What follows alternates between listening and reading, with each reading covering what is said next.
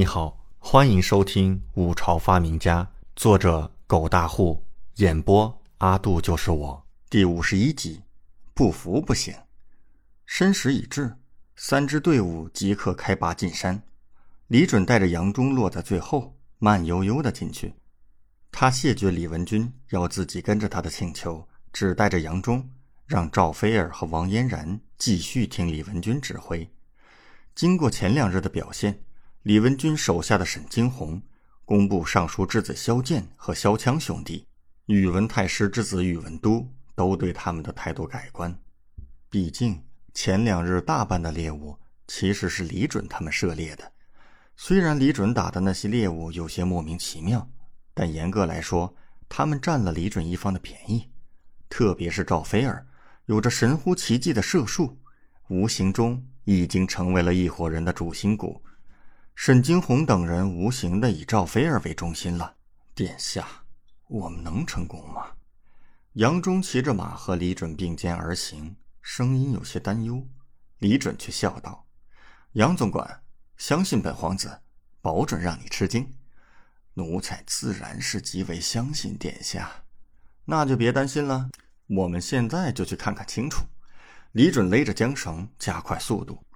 二人带着七八个侍卫火速进山，绕过一片森林，辗转来到一处山崖，两人便勒马停下。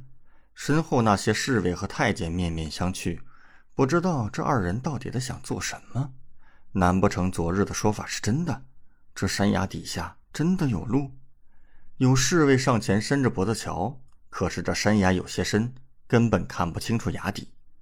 一时间，他们神情都变得迷惑起来。杨总管，赶紧下去瞧瞧。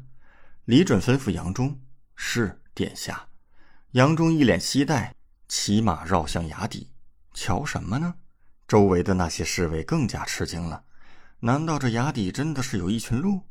他们满脸的困惑和好奇。不到盏茶的功夫，杨忠神色兴奋的回来，大叫道：“殿下，您果然神了！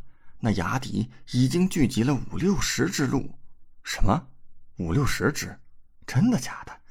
周围的侍卫都不淡定。李准眼前一亮，可把通道堵上了？堵上了，堵上了。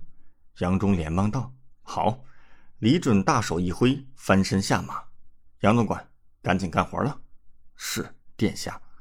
杨忠也翻身下马。随后，在周围的侍卫和太监震惊的注视下，两人搬来附近的石头，直接就往崖底砸。足足扔了好几堆石头，李准再叫杨忠下去瞧瞧。回来时说差些火候，于是继续砸。李准让杨忠再次下去检查。这次回来，杨忠眉开眼笑：“殿下已经妥了。”好，走下去搬猎物。李准大手一挥，让众侍卫跟着下去。这些侍卫早就已经好奇到了极致，怀疑刚才两人是不是真的砸路。这崖底又是不是真的有一群鹿呢？当下将信将疑的跟着。没过多久，众人来到崖底，才发现这崖底呈深渊状，只有两边能走，但是被人堵住了，痕迹很新，像是昨日才弄的。众人搬开堵住通道的一些木头和石头，走进去一看，看到前面横七竖八的躺了一地的死鹿，而有些鹿还没死透。无力的躺在地上喘着粗气，顿时大伙儿都惊呆了，眼球差点掉下来。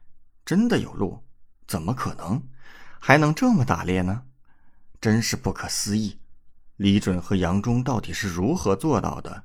大家都面面相觑。李准看着那些没死透的鹿，立刻吩咐道：“杨总管，补刀。”是殿下。杨忠屁颠屁颠的拿着匕首进行补刀。李准则吩咐那些侍卫开始搬运猎物。他数了数，一共有六十三只，不错，直接就干到了这么多。不过要想赢了太子，他和李文军至少要猎到一百三十六只，每人各六十八只。现在他一次性弄了六十三只，离目标还很远吗？李准当下有些后悔了。要是不跟李文军合作，他现在就杀了六十三只。那么再杀五只，他就肯定晋级了。失策失策，他之前也没想到真能聚集这么多鹿，让他一锅端了。哎呀，真是失策了。有侍卫搬运猎物时，终于忍不住向李准问道：“殿下，您您是怎么做到的？”感谢您的收听，请继续收听下一集。